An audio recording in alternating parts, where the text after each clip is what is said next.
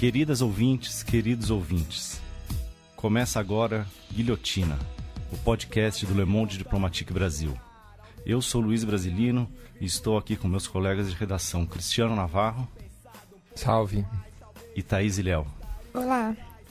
No programa de hoje, recebemos aqui no estúdio da Central 3 o jornalista, antropólogo e sociólogo Fábio Malarte. Boa tarde. O Fábio pesquisa as dinâmicas criminais, o sistema penitenciário e as tecnologias de poder e controle.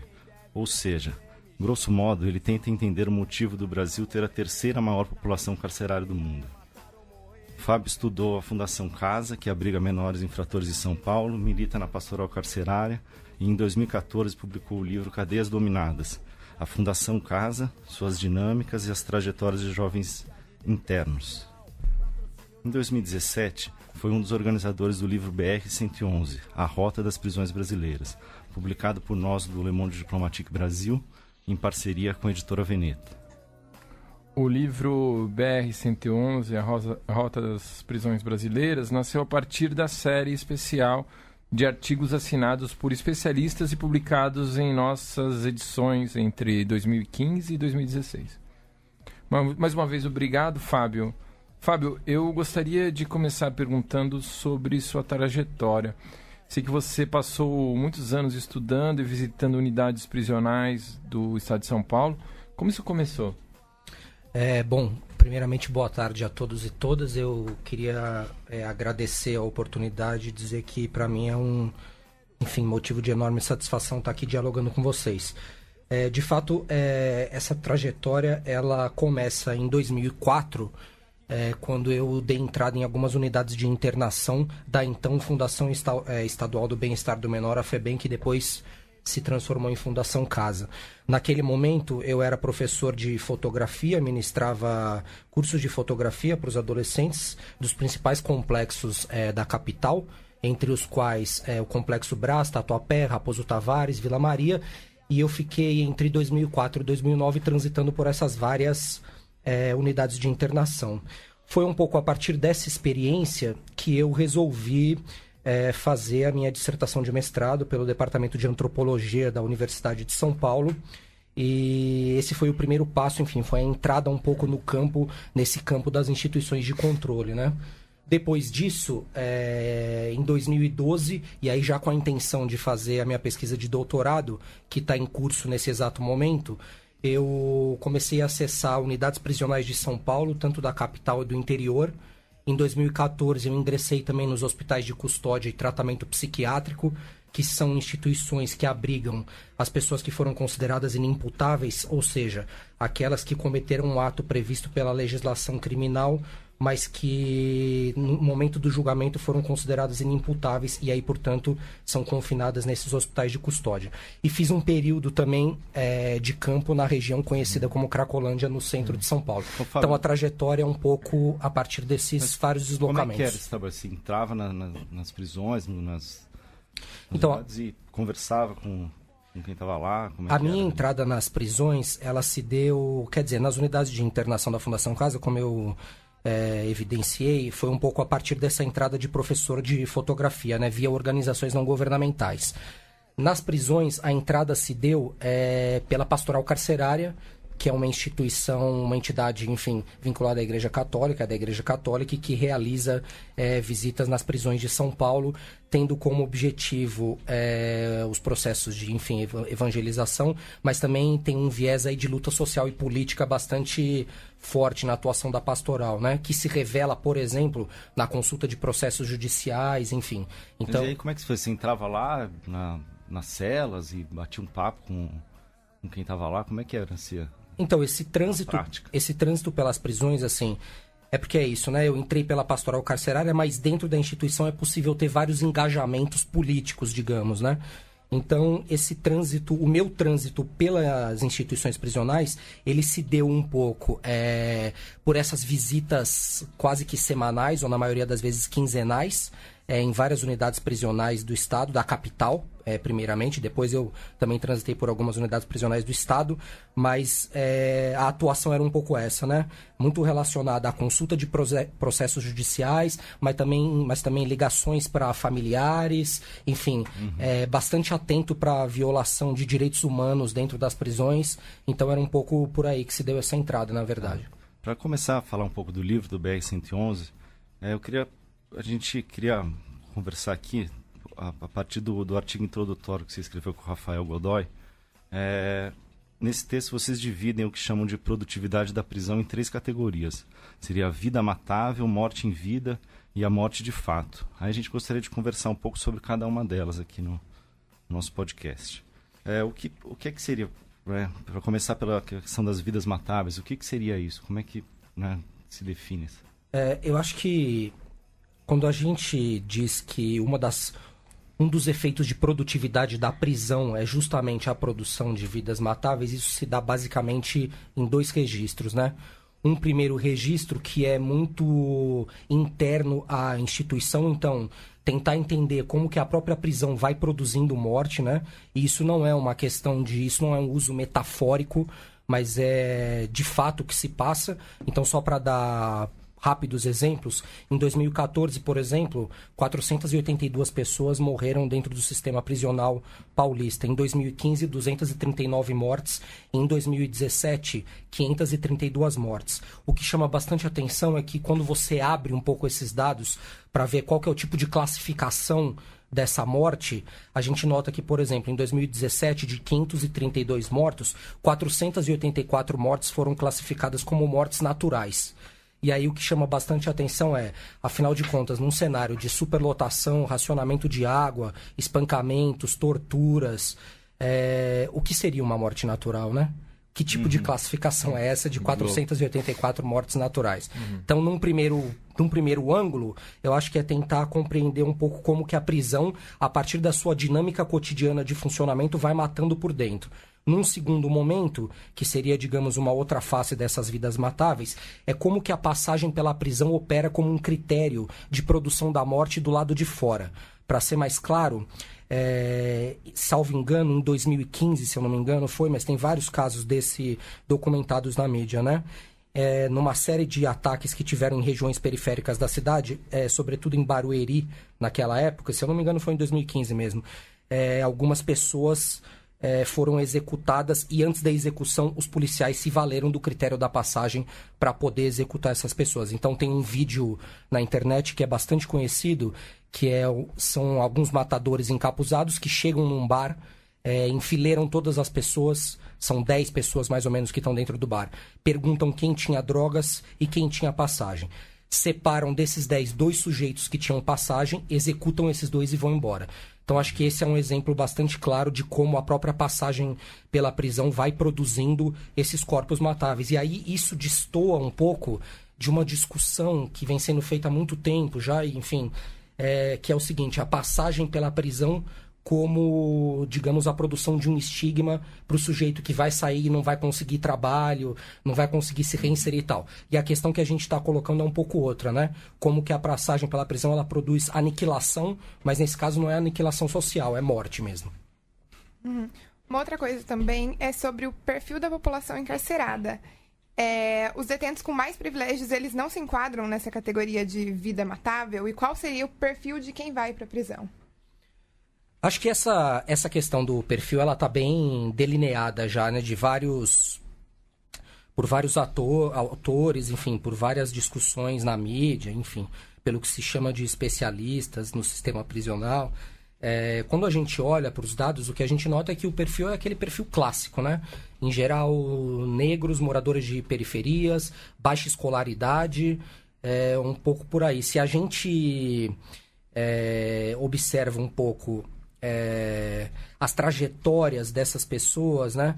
É exatamente isso que a gente nota, assim, sempre uma precarização ou completa ausência e participação no mundo do trabalho, a baixa escolaridade, moradores dessas áreas periféricas, que são as áreas, inclusive, aonde ocorrem essas matanças a partir do critério do tinha passagem. Então, o perfil, na verdade, ele é um pouco ele é um pouco por aí, né? Logicamente que o que tem sido mostrado que chama bastante atenção é o alto índice de encarceramento de mulheres, né?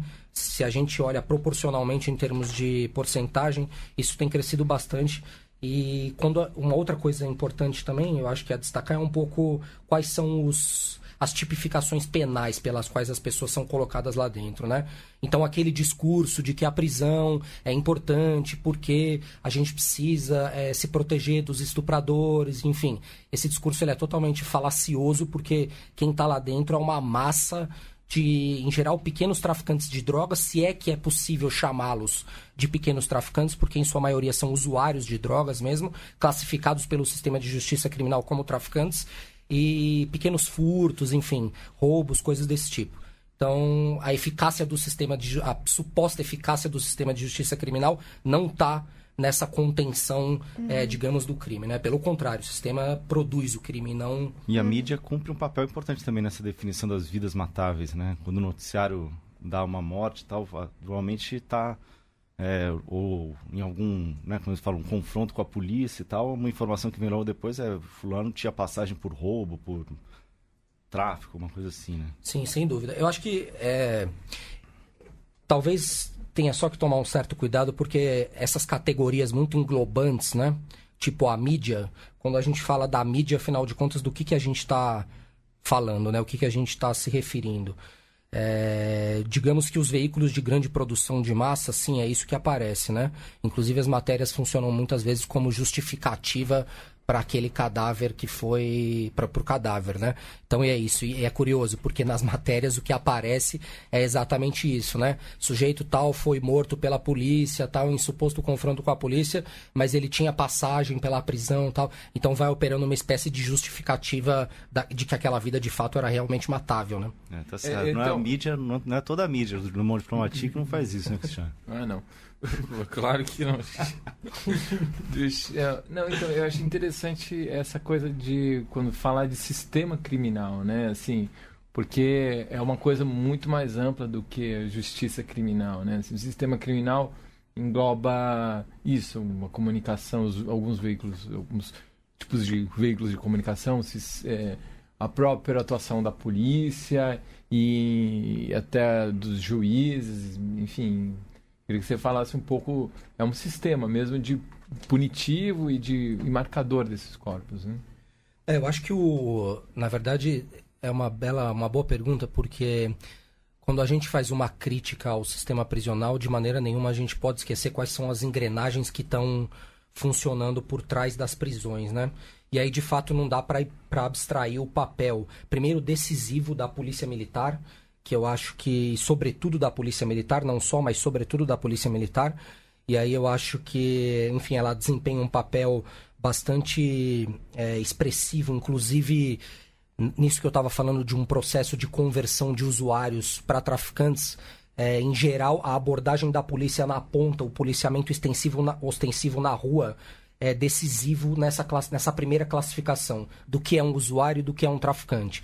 Tem vários estudos que já mostram isso, como que as decisões judiciais, quando vão bater lá em cima, em geral elas estão muito coladas ao que foi a informação que foi produzida ali nos boletins de ocorrência, né? O que permite, é, inclusive, afirmar uma coisa bastante curiosa, que já foi afirmada por outros autores que, na verdade, quem trabalha para o sistema, na verdade é o sistema de justiça que trabalha para a polícia, né, e não o contrário. É, o sistema de justiça se baseia nessa atuação ostensiva da polícia. Então, de fato, eu acho que tem um não dá para pensar o, as prisões sem pensar o papel das forças policiais com certeza absoluta. O papel da criminalização de todas as drogas é uma questão importante também. E, obviamente, toda outra mecânica que articula é, promotores, juízes, mas também defensores públicos, né? Eu acho que é por aí um pouco que, que a gente consegue, inclusive, entender. É, voltando um pouco para a pergunta inicial que vocês fizeram das vidas matáveis, em alguma medida esse sistema é, é cúmplice né, da produção das vidas matáveis. É, não, eu acho, antes de passar para o próximo ponto, só é, eu acho que isso também a se observando um pouco na no, a expectativa que foi criada em cima da, das audiências de custódia e, o, e, o, e a pouca expressiva, o quanto não é tão expressivo o resultado ou diminuição do encarceramento com a, com a audiência de custódia, né, talvez.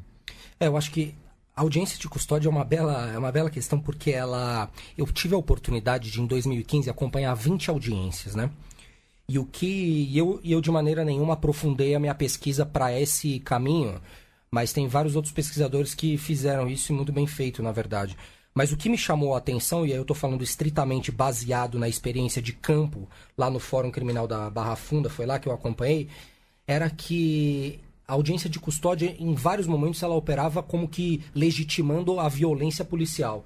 Então, por exemplo, um sujeito aparecia lá e falava: Olha, eu fui, tive um flagrante forjado pela polícia tal. E aí o juiz falava: Mas qual que, qual que é a intenção da polícia em, flor, em forjar um flagrante no senhor? Uhum. Então é curioso, porque uma instância que foi feita para combater, entre outras coisas, a tortura, e daí a iniciativa de tentar apresentar as pessoas presas em até 24 horas, a tortura passava totalmente despercebida no sistema, né? E aí, quando passa por ali, por essa engrenagem, isso vai ser difícil de, de voltar atrás em outra instância do sistema de justiça, né? E aí é nesse sentido um pouco que eu estou falando, como que o próprio sistema de justiça ele vai, digamos, legitimando a violência do aparato policial. Uhum. E tem a questão também de que a própria produtividade policial é muitas vezes medida dessa forma, né? Pelo número de apreensão de drogas, pelo número de prisões por tráfico. Então, na teoria, interessa muito mais você enquadrar alguém como traficante do que como usuário, né? Porque é visto como produtividade isso também. E se eu não me engano, recentemente existiu até sistemas de bonificação de policiais hum. por é, prisões por tráfico, né? Sim, sim, não, acho que é super importante remarcar isso. E na verdade é um pouco isso, né? A gente, em alguma medida, está na era da produtividade, não são só os policiais, né? Uhum. É quem está na academia, que tem que, enfim, produzir artigo atrás de artigo, é quem está fazendo jornalismo, é quem está fazendo, enfim. É um pouco, é isso. Em tempos de governo neoliberal, acho que a palavra produtividade ela é de fato um eixo estruturante da nossa vida mesmo. Fábio, queria passar agora para a segunda categoria, que é a morte em vida, né? Anotei aqui do livro uns dados sobre superlotação é, das penitenciárias aqui de São Paulo. Na, no centro de detenção, em janeiro de 2016, segundo dados da Secretaria de Administração Penitenciária. No centro de detenção provisório da Vila Independência, que fica na zona leste aqui de São Paulo, havia 2.671 presos para 828 vagas. No CDP de Pinheiros 3, 1.582 presos para 572 vagas. No CDP de Guarulhos 1, 253 corpos em um local feito para 844. É assim que a, que a prisão começa a fazer um espaço de morte em vida? É, eu acho que a, a superlotação ela é na verdade, um traço estruturante do sistema, né? Se é que existem, existem pouquíssimas unidades que estão operando na capacidade. A maioria opera dessa maneira superlotada mesmo, né? E disso resulta é, várias questões, né? Você imaginar que você está numa cela onde cabem 10 e tem 50, 60, como eu já pude perceber na época no centro de detenção provisória da Vila Independência aqui em São Paulo, é, isso de fato é um, dos, é um dos agravantes de uma situação que vai articulando outros tantos agravantes, né? Como os espancamentos, a tortura. E a tortura aqui eu não estou me referindo só à tortura física, mas a própria estrutura dos presídios é uma estrutura torturante, né? É, para falar de maneira bastante clara, assim, é, pelo fato de ser uma estrutura toda armada em concreto, é isso. Quando tá frio é muito frio, quando tá quente é um forno, você torra dentro da prisão, né? Então são vários, vários elementos que vão fazendo é, exatamente isso, né? O processo de vida ser um processo que vai é um processo de vida, mas um processo muito articulado sempre com a iminência da morte, né? Uhum. Isso vai se dando também pelas, enfim, pela falta de assistência médica, é, até a própria, a própria superlotação, é, como você já bem mencionou, a alimentação precária, é, enfim, a inexistência de qualquer informação precisa sobre a sua situação judicial. Então, já encontrei, isso não é raro, pessoas há um ano e meio, dois anos, presas em CDPs e até mais, sem nenhuma informação sobre a própria situação processual, que é, de fato, uma tortura, digamos, uma uhum. tortura baseada na indeterminação temporal, né? Onde você não sabe qual que é a tua situação, se você vai ser condenado, não vai. Enfim, então acho que são várias formas é, de articulação a, a da tortura. Das, das famílias, né? Com certeza. A falta de higiene. Enfim, Fábio, o deslocamento realizado em caminhões, os chamados bondes, São verdadeiras máquinas de tortura, né? Micro-ondas, que o pessoal chama também. O que é isso? Como é que é? Você pode falar, narrar um pouco desses casos de desse Sim. tipo de tortura? Eu acho que é, é, essa pergunta ela coloca uma questão que é importante, que é um pouco. é, quer dizer, o funcionamento de alguns meios de tortura que se dão a partir da própria distância, né?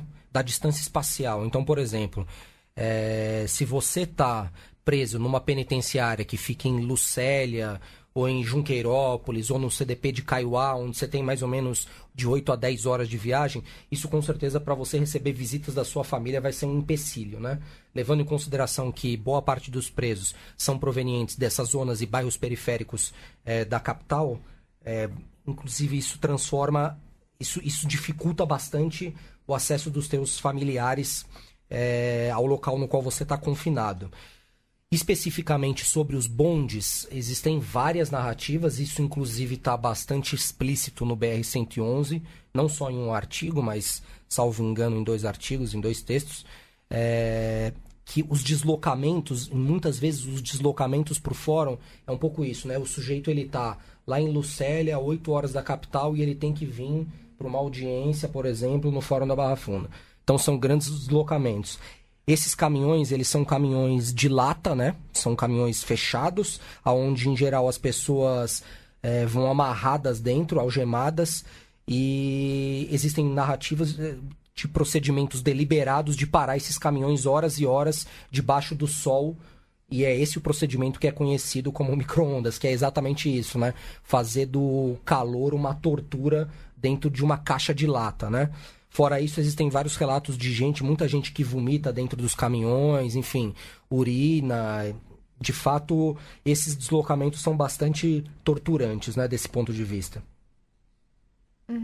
É, uma outra coisa também, Fábio, é a respeito da assistência médica, que é praticamente é, inexistente, né? E ela acaba por configurar é, em quem adoece um efeito que é quase do homicídio doloso.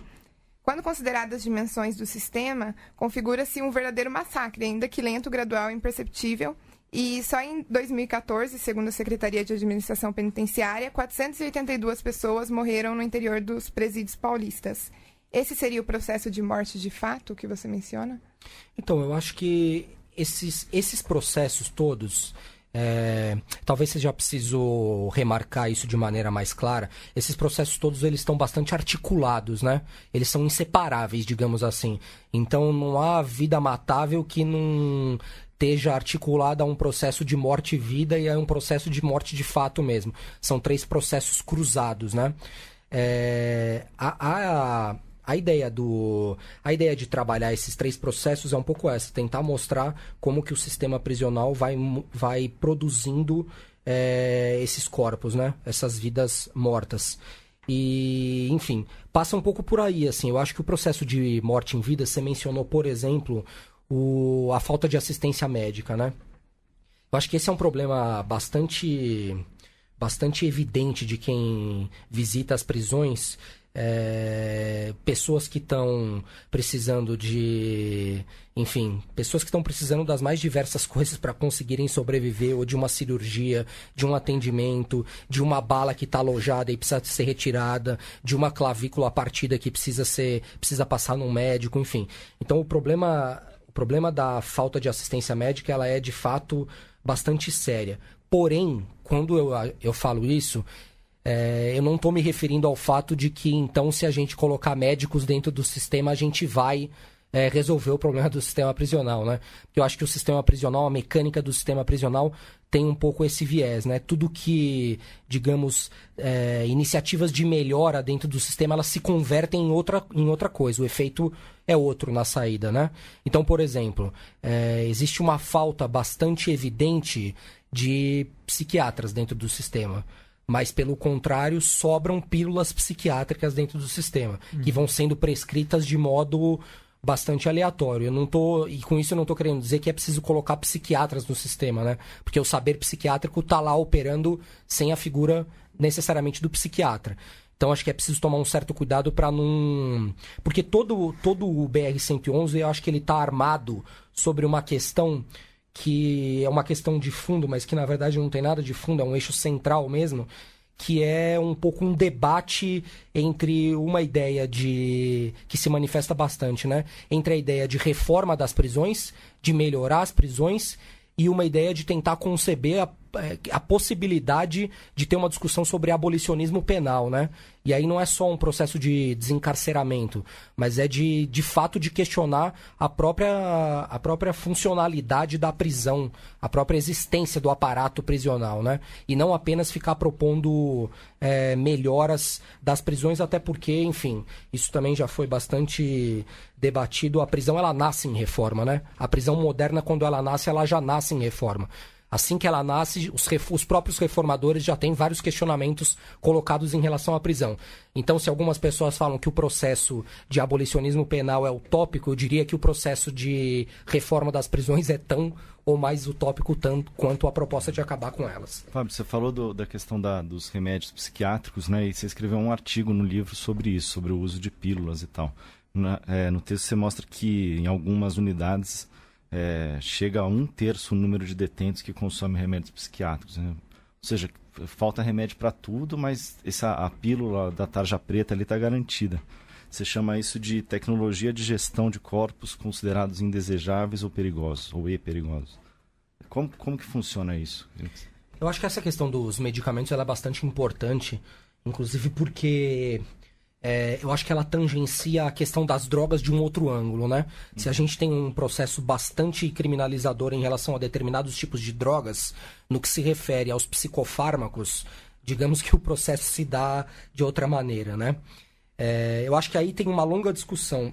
Uma, uma das coisas que eu venho tentando é, refletir sobre é o fato de que os psicofármacos dentro das prisões, e aí é preciso ter em mente esse cenário que eu mencionei: superlotação, racionamento de água, espancamento, ineficácia do sistema de justiça, enfim é, nesse cenário de funcionamento das prisões, os psicofármacos eles operam em três dimensões, é um pouco o que eu venho tentando trabalhar. Primeiro, como uma tecnologia de gestão de população mesmo, né?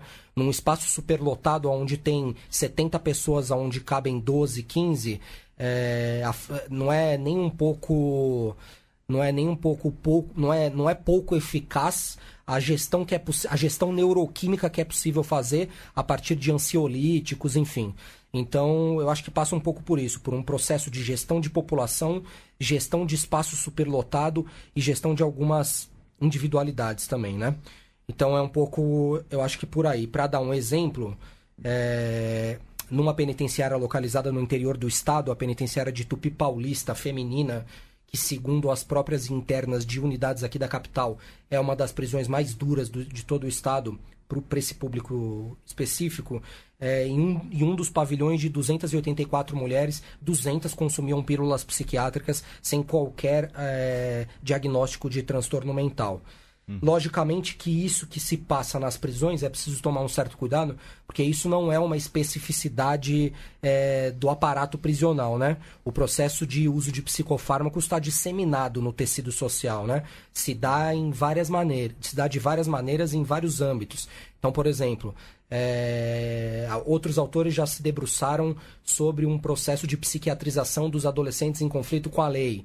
É, há pouco tempo em São Paulo, o então prefeito Fernando Haddad soltou um decreto para tentar regular o uso de ritalina nas escolas municipais. Enfim, é, no próprio universo acadêmico, e aí volta-se a questão, a boa e velha questão da produtividade, essas substâncias também são bastante mobilizadas e por aí vai. Então acho que a iniciativa de refletir sobre os psicofármacos parte um pouco disso. O sistema prisional tem a sua particularidade no uso dessas substâncias, que é um pouco isso que eu falei, como gestão de espaço, de população e de determinadas condutas individuais, mas isso não se descola de uma lógica é, medicamentosa que também está bastante operante do lado de fora das prisões. Uhum.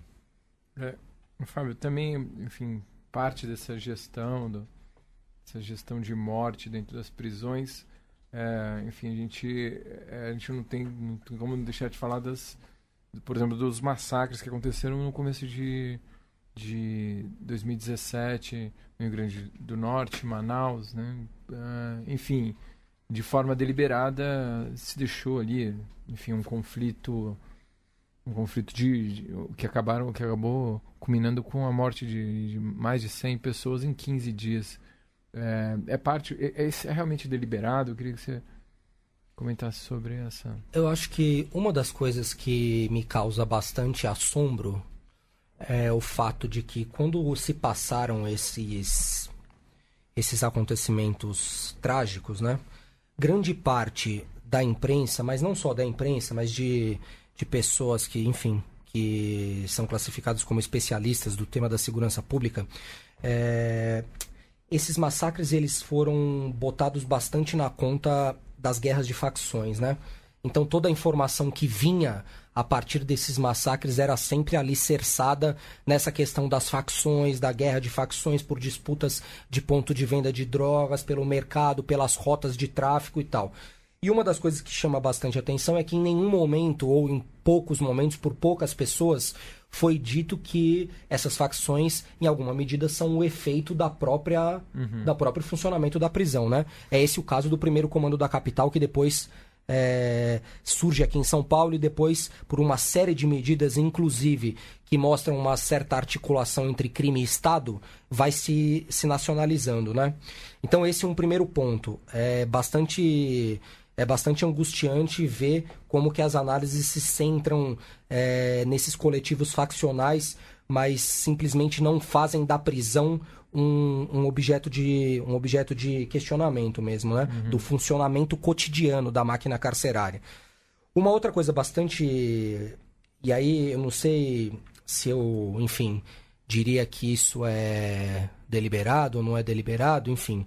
Mas tem uma questão que é bastante tenebrosa que na penitenciária de Monte Cristo, por exemplo, em Roraima e na penitenciária de Alcaçuz, no Rio Grande do Norte, recentemente o Mecanismo Nacional de Prevenção e Combate à Tortura, o MNPCT, soltou um relatório dizendo que é, mais de um ano depois desses acontecimentos, é, 79 presos simplesmente sumiram.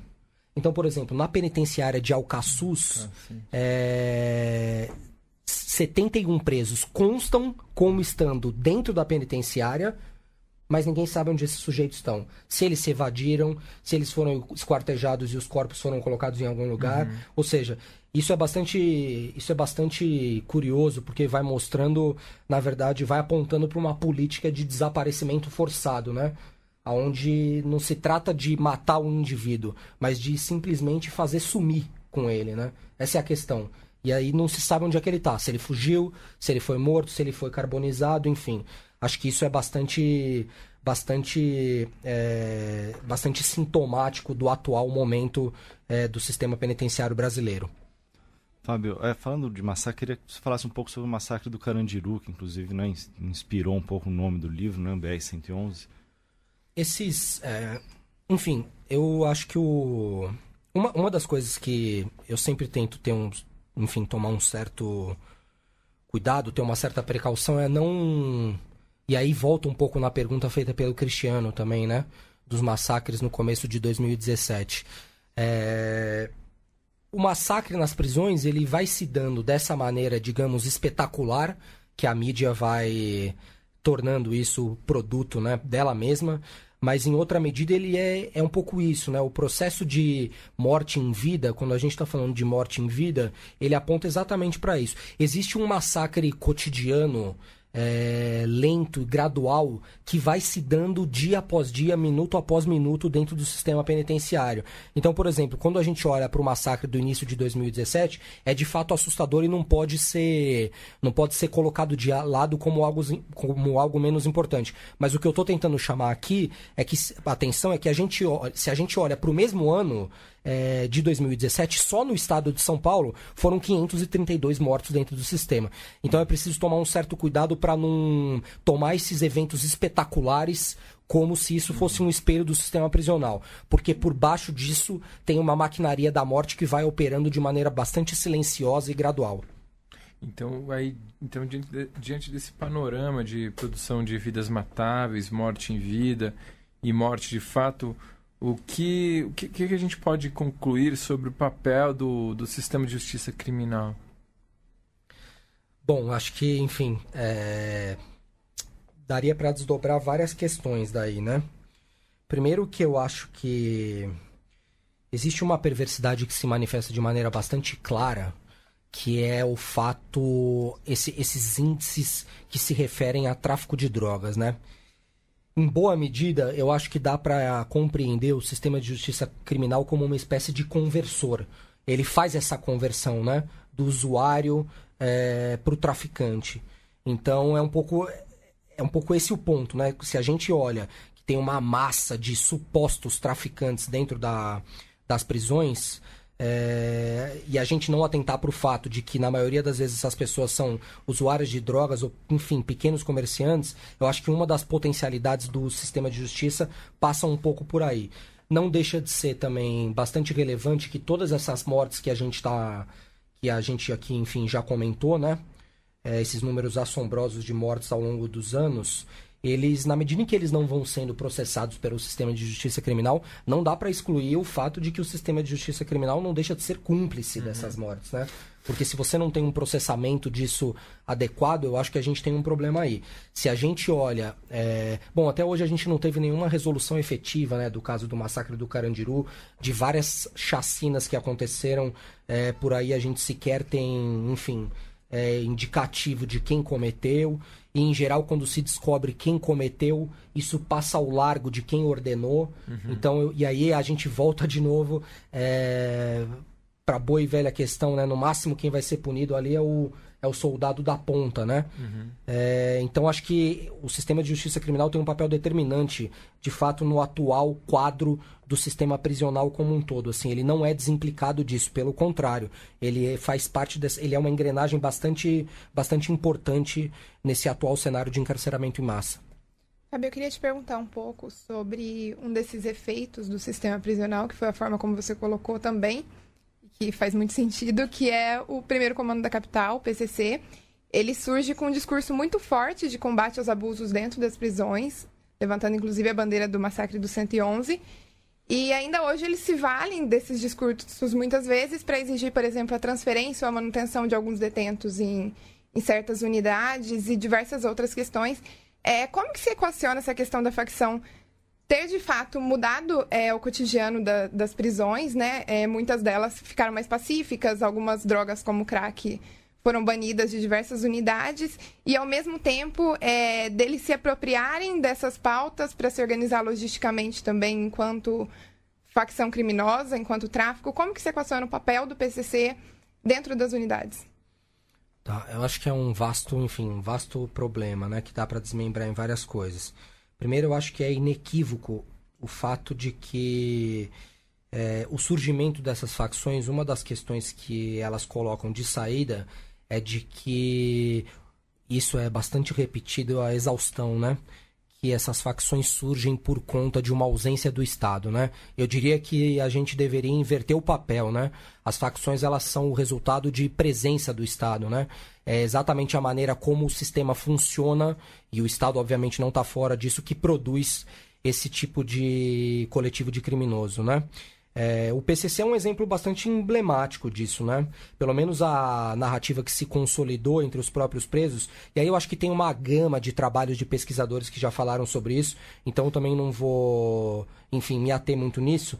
Mas tudo indica que, enfim, teria surgido ali no, na antiga casa de. no Piranhão, né? Que seria o anexo da casa de custódia de Taubaté que hoje em dia está desativado, mas que do lado funciona um hospital de custódia e tratamento psiquiátrico. E até onde eu sei, essa o anexo da casa de custódia de Taubaté tá para ser reativado para o hospital, ou seja, para se transformar num lugar de vagas para as pessoas que cumprem medida de segurança. Mas bom, para resumir, é, tudo indica que foi um pouco nesse espaço que era uma unidade mais dura ou uma das mais duras do estado na época, 1993, aonde teria surgido é, o PCC. E aí é um pouco isso, né? Não se trata de ausência do estado, mas da presença do estado exatamente nessa lógica punitiva, carcerária e militarizada. Esse é um primeiro ponto. Depois disso veio uma, enfim, uma longa discussão de que o PCC, e isso também foi bastante refletido pela literatura especializada, que o PCC teria em alguma medida pacificado é, as prisões. De, e não só as prisões, né? Tem uma longa discussão aí sobre a redução dos números de homicídios também, no começo da década de 2000, enfim. Mas só para me ater em relação às prisões, essa discussão é, ela de fato ela aparece em várias narrativas né, de presos. É, interdição de estupro, proibição de compra de camas nas celas, de venda de espaço, enfim. De, em uma certa medida, restrição de violências de toda a ordem dentro do sistema. Né? É, sem excluir tudo isso, que me parece algo de fato extremamente importante e relevante, né? Uma certa pacificação que se deu de um determinado ângulo, de outro ângulo.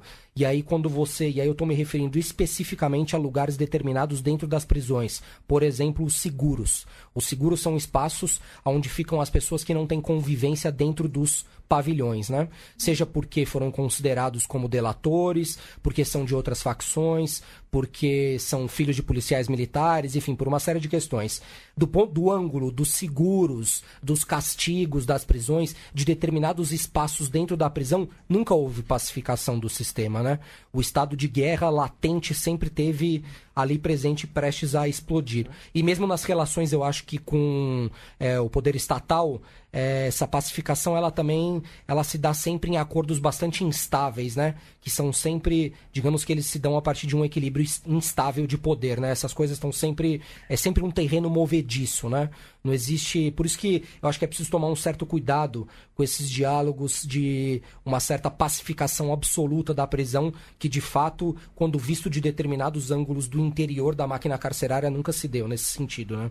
Fábio, agora eu queria que você, pudesse falar um pouco sobre, a, sobre os hospitais de custódia e tratamento psiquiátrico, né, que são aqueles lugares para onde vão as pessoas consideradas inimputáveis, que cumprem medida de segurança, mas que são estabelecimentos administrados, né, vinculados à Secretaria de Administração Penitenciária. Né? É, então, os hospitais, eu eu tive acesso aos hospitais de custódia mais ou menos em abril de 2014, quando se constituiu pela Pastoral Carcerária um grupo de trabalho chamado Saúde Mental e Liberdade, que ainda é atuante e que, inclusive, recentemente acabou de soltar um relatório. É, um relatório bastante descritivo sobre esses quatro anos de atuação. Foi agora no segundo semestre de 2018 que a gente publicou esse relatório. E esses hospitais eles são destinados para pessoas, como eu disse anteriormente, que foram consideradas inimputáveis, né? Pessoas que no momento do ato do suposto ato cometido não estavam em condições de entender o caráter ilícito do ato e aí na hora é, da, do julgamento em geral se ocorre o que se chama de instauração do incidente de insanidade mental e aí o sujeito, se é considerado inimputável, vai para uma medida, vai para essa, vai cumprir essa chamada medida de insegurança, medida de segurança, desculpa. Eu acho que as medidas de segurança elas são, é, elas são bastante são bastante peculiares, assim, e os hospitais de custódia também. Primeiro porque os hospitais são hospitais, mas na verdade são prisões, né? Porque, em primeiro lugar, porque eles estão submetidos à lógica de funcionamento da Secretaria de Administração Penitenciária. Segundo, porque a estrutura é prisional, os quadros funcionais é, são muito semelhantes aos, ao das prisões, enfim. É, então, melhor seria chamar esses hospitais, o que se chama de hospitais de custódia e tratamento psiquiátrico, como hospitais prisão, né, com hífen, porque o hífen indica justamente essa composição entre duas estruturas, a prisão e o manicômio, né? E é bastante, é bastante, enfim, curioso notar que esses hospitais eles congregam essas pessoas que enfim, pessoas que ou tiveram a medida de segurança é, determinada logo no momento do julgamento, ou curiosamente, e aí a gente volta para a questão dos efeitos que a prisão produz, é, pessoas que tiveram a pena de prisão convertida em medida de segurança, o que significa dizer que determinados sujeitos que estavam dentro das prisões e que tiveram surtos psiquiátricos dentro das prisões pelo, próprio, pela própria, pelo próprio funcionamento da, da prisão é, na execução da pena esse incidente de insanidade mental foi colocado e a pena de prisão foi convertida em medida de segurança. Ou seja, existe uma passagem aqui da prisão para os hospitais de custódia. Daí, é, do funcionamento cotidiano, enfim, seria até. Parece ser até um, um enfim, uma certa repetição dizer isso, né? Ou, ou, tem um certo caráter de obviedade, né? Mas esses hospitais eu não preciso nem dizer que a principal terapêutica dentro são os psicofármacos, né? Lembrando que os psicofármacos também operam bastante como mecanismo de punição, então é bastante recorrente a frase de alguns dos pacientes e também de presos dentro do sistema prisional comum que dizem que se você não fizer tal coisa ou se você se recusar a tomar tal medicamento, eles te entortam na injeção. E a frase entortar na injeção nada mais significa do que o uso de medicamentos injetáveis, né? Para poder uhum. fazer um controle neuroquímico do sujeito. Então, é, é um pouco isso, assim. Eu acho que tentar pensar esses hospitais não descolados nas, na, das prisões, não só porque eles estão submetidos à Secretaria de Administração Penitenciária, mas porque a lógica de funcionamento que opera ali dentro é bastante prisional. De um outro ponto de vista, a gente poderia inverter o raciocínio e notar que atualmente no sistema prisional de São Paulo existem é, pelo menos duas alas destinadas para pacientes que estão aguardando vagas nesses hospitais de, é, psiquiátricos dentro das prisões comuns. Eu me refiro especificamente à penitenciária 3 de Franco da Rocha, que tem duas alas para pessoas que já estão condenadas em medida de segurança dentro de um presídio comum e também ao CDP3 de Pinheiros, que também tem pessoas ali que estão aguardando a, med a, medida de segurança é, em presídio comum. Então, na verdade, o que a gente nota é um pouco seria um processo lógico, né, de escalas diferentes, mas que daria para pensar em mão dupla. É, não só a prisão sendo atravessada por uma lógica manicomial, cada vez, e isso cada vez mais, mas também os hospitais de custódia sendo atravessados por uma lógica carcerária. É, Para esses hospitais de custódia que existe aquela ideia de mandar os menores que cometeram algum crime e para continuar preso mesmo depois de. Então, em relação ao sistema socioeducativo, pelo pouco é, conhecimento que eu tenho, isso se dá através de um equipamento, um, um aparato institucional que foi inventado por conta de, uma, de um adolescente específico é, que é e se chama Unidade Experimental de Saúde, né? Que fica localizada ali na Marginal e aonde até onde eu, até onde eu sei é, tem pouquíssimos adolescentes, se eu não me engano três ou quatro adolescentes, mas um deles que inclusive deu origem à emergência do mecanismo, me parece que está lá já há mais de 10 anos, né? Que é um pouco isso, é um mecanismo é, que opera um pouco nessa nessa chave da indeterminação temporal, né? Que é a mesma chave nesse sentido da medida de segurança. A, grande perversidade, ou uma das é, perversidades da medida de segurança, é o fato de que o sujeito não tem prazo de saída. Não é uma pena onde você tem prazo de saída. O que acontece é que ele entra e ele vai sendo avaliado de ano em ano pelo que se chama de exame de cessação de periculosidade. Que loucura. Que é um instrumento que busca medir. Isso é curiosíssimo, é um instrumento bastante perverso. É um instrumento que busca medir qual que é a potencialidade dele voltar a cometer um ato criminoso. Ou seja, não tem relação com o que ele fez, mas com o que ele pode vir a fazer num futuro. O que é, tem, enfim, tem uma aura futurística aí absolutamente tenebrosa, né? Mas eu acho que uma das perversidades do, enfim, uma das é exatamente essa indeterminação temporal, onde de ano em ano o sujeito vai sendo avaliado por um parecer psiquiátrico. Uhum. É, vou aproveitar o gancho então, para falar da maioridade penal, da questão da redução da maioridade penal. É, eu então eu queria que enfim você tem, o, tem um seu livro e seus estudos sobre a maioridade penal, enfim, é, o que, que você, o que, que, que você e obviamente esse é um tema que todo ano, pelo menos uma vez por ano a gente vem à tona e provavelmente nos próximos tempos aí a gente vai ouvir muito falar disso. É, o é, que, que, que, você pode trazer de aporte com esses seus estudos para e o debate sobre é, porque na verdade aí a gente também enfim não sei se eu estou errado mas me parece que é possível que se amplie várias eh, vários tipos de é, de forma de encarceramento enfim para a sociedade adequações de forma de encarceramento. Esse tipo que você citou agora é uma né, de uma perversidade enfim eu queria que você falasse. É, enfim, eu ultimamente não tenho. É, de certa maneira, fui, fui saindo um pouco do sistema socioeducativo de internação, não por uma vontade própria, mas por ir acompanhando fluxos né, que vão atravessando essas várias instituições de confinamento. E no momento eu estou de fato interessado nisso, né? Numa espécie de. nessas conexões que vão se dando entre aparatos é, de punição e controle, mas também entre equipamentos de saúde, assistência e cuidado, né? É uma espécie de um circuito que vai articulando esses múltiplos equipamentos, no qual tanto as unidades de internação da Fundação Casa, como as prisões, como os hospitais de custódia são apenas peças de um, equipa de um aparato que é muito mais, muito mais vasto, né? Então não tenho me dedicado especificamente às unidades de internação, mas voltando um pouco para trás e pelo que eu vejo agora nas prisões e tal, é... uma das questões que eu acho que me chama bastante atenção e que eu já, já apontei isso no Cadeias Dominadas, que foi o livro que resultou da minha dissertação de mestrado, era que, é, e aí a minha pesquisa se deu, só para situar de maneira bem, bem rápida, né? Minha pesquisa se deu em unidades de internação que eram chamadas por adolescentes e por funcionários como cadeias dominadas, e isso se dava de dois, de dois ângulos, né? De um lado, princípios e políticas do primeiro comando da capital que funcionavam nesses espaços de internação. De outro, uma série de mecanismos estatais que espelhados no sistema prisional que também operavam nesses lugares.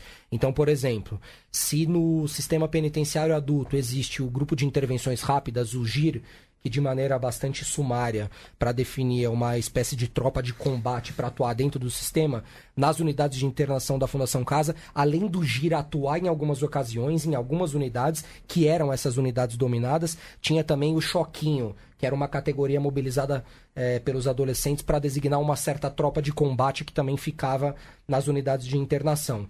Então, em alguma medida, o que eu fui mostrando é que, e aí eu fiz, é, tentei fazer uma análise a partir de um ponto de vista é, de um certo deslocamento histórico, o que eu fui mostrando é como que o sistema socioeducativo de internação progressivamente foi se aproximando da mecânica de funcionamento do sistema prisional. Bom, desse ponto de vista, eu te diria que é, e aí eu estou falando especificamente desse ângulo. A redução da maioridade, da redução da maioridade penal já foi feita desse ângulo, né? Já existem cadeias no sistema socioeducativo funcionando tais como cadeias para adultos e com mecanismos do sistema penitenciário atuando ali dentro. Então, desse ângulo, digamos que a redução da maioridade penal é, já foi bastante implantada no estado de São Paulo, né? Isso não exclui, obviamente, a perversidade é, que pode ocorrer se isso de fato, se isso se tornar um se se tornar um mecanismo legal mesmo, né? Eu não estou dizendo isso. O que eu estou dizendo é para que a gente não se não subestime né, o funcionamento do sistema. A mesma, é um pouco a mesma lógica de pensamento quando me foi perguntado aqui dos massacres em 2017 nos presídios, né?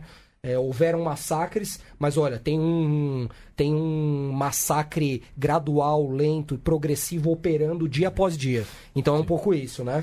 Tem a proposta da redução da maioridade penal, mas em alguma medida a proposta já foi colocada em prática. Uhum. Isso, mais uma vez, para remarcar e para eu não ser mal entendido, é, não significa que de maneira nenhuma se deva mexer na redução da maioridade. Né? Eu sou absolutamente é, contra isso. A outra pergunta, que eu não sei se tinha outra pergunta ou se era, era essa, né? Que você tinha. Ah, e tinha, tinha. Lembrei agora. Tinha uma questão que era bastante. Uma das coisas que me chamou bastante atenção, e eu comecei por aí a resposta, né? Foi logo que eu, logo quando eu entrei no sistema penitenciário adulto, é, não foram nem uma, nem duas, nem três vezes que eu entrava num pavilhão de uma de uma prisão de adultos e de repente eu ouvia: Ô senhor, e aí, lembra de mim? Uhum. E aí eu olhava, era um adolescente que, que, tinha tido aula comigo na Fundação Casa. Então, eu acho que é, isso vai mostrando um pouco como esse emaranhado de instituições não devem, além de tudo, ser vistos como coisas apartadas, né? Elas estão em conexões. As pessoas passam por elas, na verdade. Eu tenho acompanhado algumas trajetórias de pessoas que estão é, cumprindo medida de segurança nos hospitais de custódia e é absolutamente surpreendente, porque é uma trajetória que vai articulando desde criança. É, abrigos, é, uhum. instituições de amparo ao adolescente, aí Fundação Casa, internações em hospitais psiquiátricos comuns, Sim, comunidades é. terapêuticas. Tem para todo mundo. Então é uma enfim, é uma articulação entre vários aparatos mesmo de controle uhum. nesse sentido, né? Ô, Fábio, para mim, assim, uma das mensagens, uma das ideias mais poderosas ali do BR-111 é a ideia de que os muros das prisões são porosos, né? O senso comum, a sociedade meio que colocou a prisão, alçou a prisão como o oposto de solução última para todos os problemas. Então, né, tem o. Uhum. Para resolver qualquer conflito, bom, coloca o cara na prisão, foi preso e tal, então o problema está resolvido. Então acontece algum crime, ah, tem que ser preso e tal, tem que ir para lá. Como se isso como se, se eu colocar a pessoa dentro da prisão, blindasse ela de e, e colocasse o problema lá e estaria afastada, a sociedade estaria protegida. E a gente vê na, na, leitura que não é isso que acontece, né? Que o que acontece aqui fora na, na, na sociedade afeta muito o cotidiano lá dentro, mas e o contrário é verdade também, né? Que, que a, a, a dinâmica, o funcionamento da, do sistema penitenciário altera a sociedade como um todo, né? Como é que é isso? O que, que você podia falar um pouco? Então, acho que essa discussão da porosidade da prisão, ela vem sendo feita já há um bom tempo por alguns por alguns autores e autoras, né? Um dos trabalhos precursores é o trabalho de uma professora portuguesa, a professora Manuela Cunha, que já apontava um pouco para essa questão, né? Como que o bairro vai incorporando a prisão e a prisão incorpora o bairro, né? E a prisão incorpora o bairro naquela ocasião, naquela época em Portugal, por conta das políticas de drogas, né? Como que a prisão ia sugando para dentro toda uma rede vicinal ali.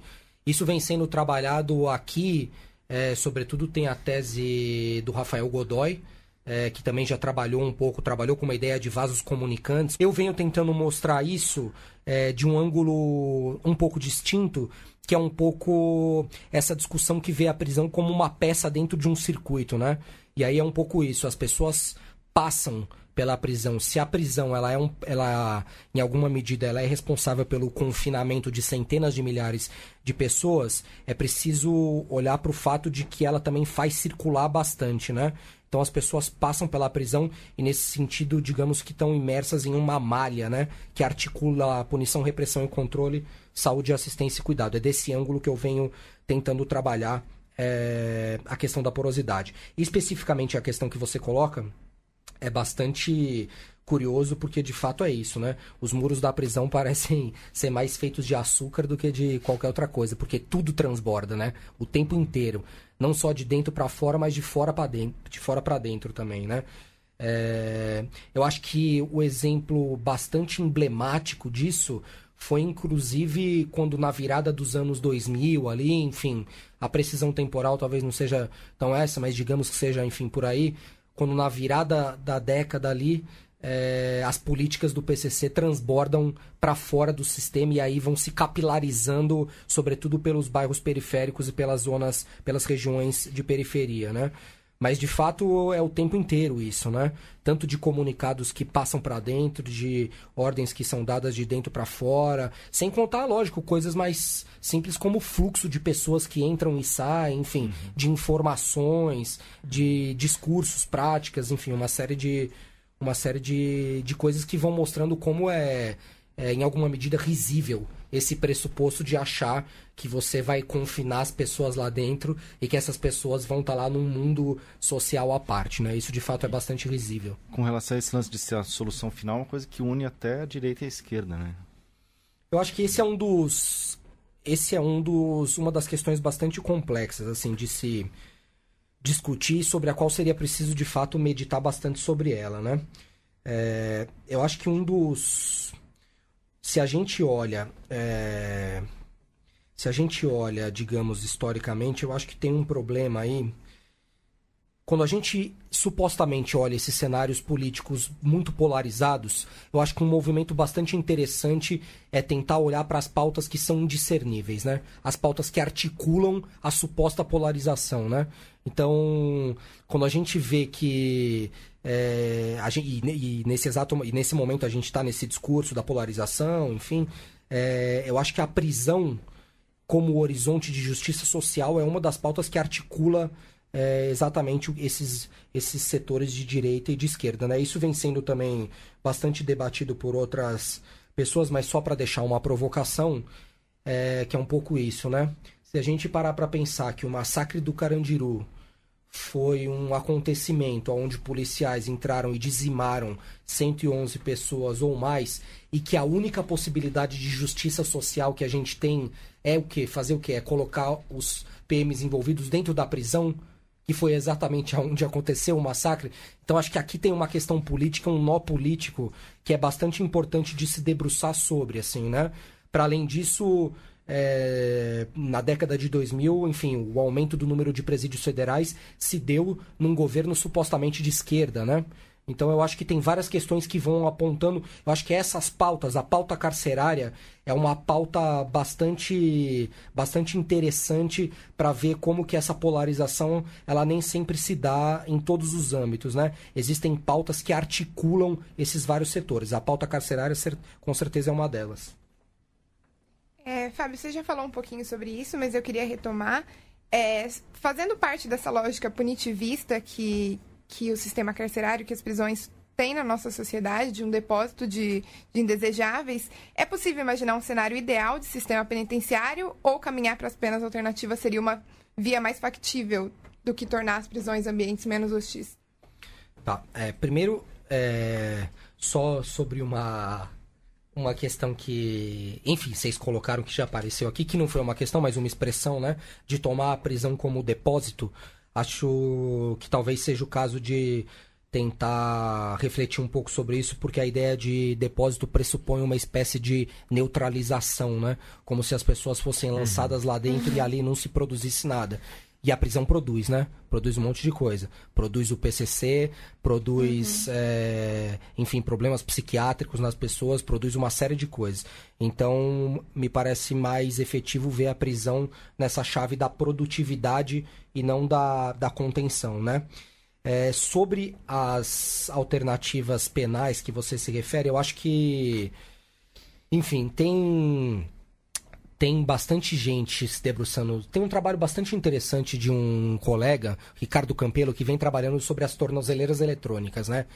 E os projetos de formulação, quando surgiu a ideia das tornozeleiras eletrônicas, qual que era o discurso? Era exatamente esse de que você utilizaria as tornozeleiras eletrônicas para reduzir a população confinada dentro dos presídios. E o que ele mostra, que é bastante interessante, é que esses dois vetores eles explodem de maneira concomitante, ou seja, a população prisional explode dentro dos presídios e o pessoal usando tornozeleira explode também. Então, não é que tem que tomar um certo cuidado, eu acho, com as alternativas penais, porque é um pouco isso, elas vão operando nessa lógica é, da capilarização do controle. Não é que. Quer dizer, é que aquele sujeito que não deveria ter nenhuma incidência do Estado sobre a vida dele, agora ele vai ter ali uma tornozeleira, entendeu? Não é que vai tirar um sujeito de dentro do sistema para botar ele para fora, é que um outro sujeito vai ser capturado pela malha do sistema de justiça criminal. Isso se dá em outros âmbitos que a gente poderia pensar. Por exemplo, no sistema socioeducativo de internação, ah, existem, existe a medida de internação e existem outras medidas, entre elas liber, o que se chama de liberdade assistida e de prestação de serviços à comunidade.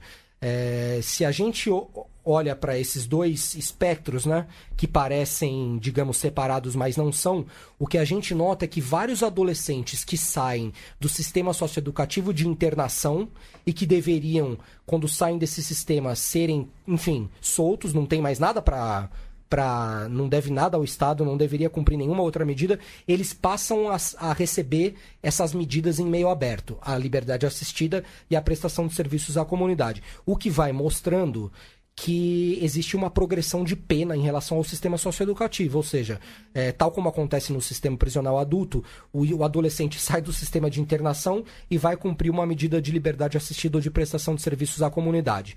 Isso também se passa, só para dar mais um exemplo, em relação aos hospitais de custódia e tratamento psiquiátrico, o que é uma absoluta incongruência, né? Vários sujeitos, quando a gente se debruça, e eu tenho feito esse movimento, sobre os processos de execução de medida de segurança, os processos judiciais, a gente nota que vários sujeitos que têm a medida de segurança extinta, eles têm que necessariamente, por ordem judicial, cumprir um ano de tratamento ambulatorial nos chamados Centros de Atenção Psicossociais, os CAPS que vieram aí no bojo da reforma psiquiátrica, portanto com uma outra ideia. Mas isso foi sendo capturado pelo sistema de justiça para mais uma vez se transformar num sistema de progressão. Quando o sujeito, é, porventura, está no CAPS e não cumpre o tratamento, o que, que acontece com ele? Ele retrocede para o sistema fechado dos hospitais. Mais uma vez é a lógica carcerária funcionando aí, né? Uhum. Fábio, é, você menciona também a Agenda Nacional pelo Desencarceramento, lançada em 2014 por entidades como Mães de Maio e a Pastoral e outras, né? É, ela propõe algumas pautas que sempre foram impopulares, como a descriminalização do uso e do comércio de drogas, a desmilitarização da polícia. É, eu sei que é complicado, mas como você imagina que, que é, essa agenda pode avançar na sociedade? Olha, Cristiano, eu acho que é, uma das coisas que, em geral, sempre colocam quando se trata dessas pautas, digamos, mais progressistas, é sempre colocá-las no horizonte da impossibilidade, né? Uhum. E eu acho que essas pautas, elas são é, mais importantes pelo ângulo de luta que elas propiciam do que necessariamente que a gente vai conseguir implantá-las agora, daqui a um ano. Então, o que eu estou querendo dizer com isso? É que eu acho que quando você se engaja politicamente na luta contra o sistema a partir do ângulo, não da reforma, mas do ângulo da descriminalização de todas as drogas, e aí não só da maconha, mas de todas as drogas, da desmilitarização das polícias, enfim. Eu acho que isso produz um outro registro de ação social, e aí eu acho que a questão, ela. É, o ponto é um pouco esse mesmo, tá no horizonte, né? Não é para agora, mas eu acho que em alguma medida isso vai produzindo um próprio engajamento político diferente, né? Desses tantos que visam a reforma do sistema ou capacitar a polícia militar com cursos de direitos humanos, enfim. Não me parece que o problema da polícia militar seja capacitá-la com curso de, com determinados cursinhos de direitos humanos, né? É, toda vez que a polícia ou que policiais encapuzados é, atuam nas periferias da cidade produzindo cadáveres, não me parece que isso seja uma ineficácia da instituição, né? Mas muito pelo contrário, um extremo preparo, né? A polícia é bastante preparada para produzir esse tipo de atuação nas periferias da cidade. Portanto, não é ineficácia, mas é estratégia mesmo de funcionamento da instituição, né? Então é um pouco por aí que eu iria, assim. É... Quanto mais, eu diria que quanto mais o cenário é, político se torna nebuloso e difícil para a implementação dessas pautas, é exatamente aí que mais a gente tem que insistir é, no engajamento político a partir desse ângulo.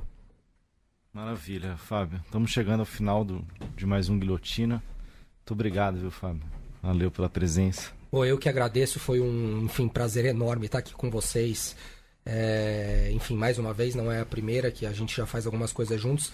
Espero que outras oportunidades se repitam. Agradeço muito obrigado aí para você, Luiz, Cristiano e Thaís. Obrigado, Fábio. Uh, acompanhe o Le Monde Diplomatique Brasil nas redes sociais e assine nosso feed no seu tocador de podcast preferido. Muito obrigado, Fábio, mais uma vez. Tchau, Cristiano. Tchau, tchau, tchau. Thaís. Até a próxima.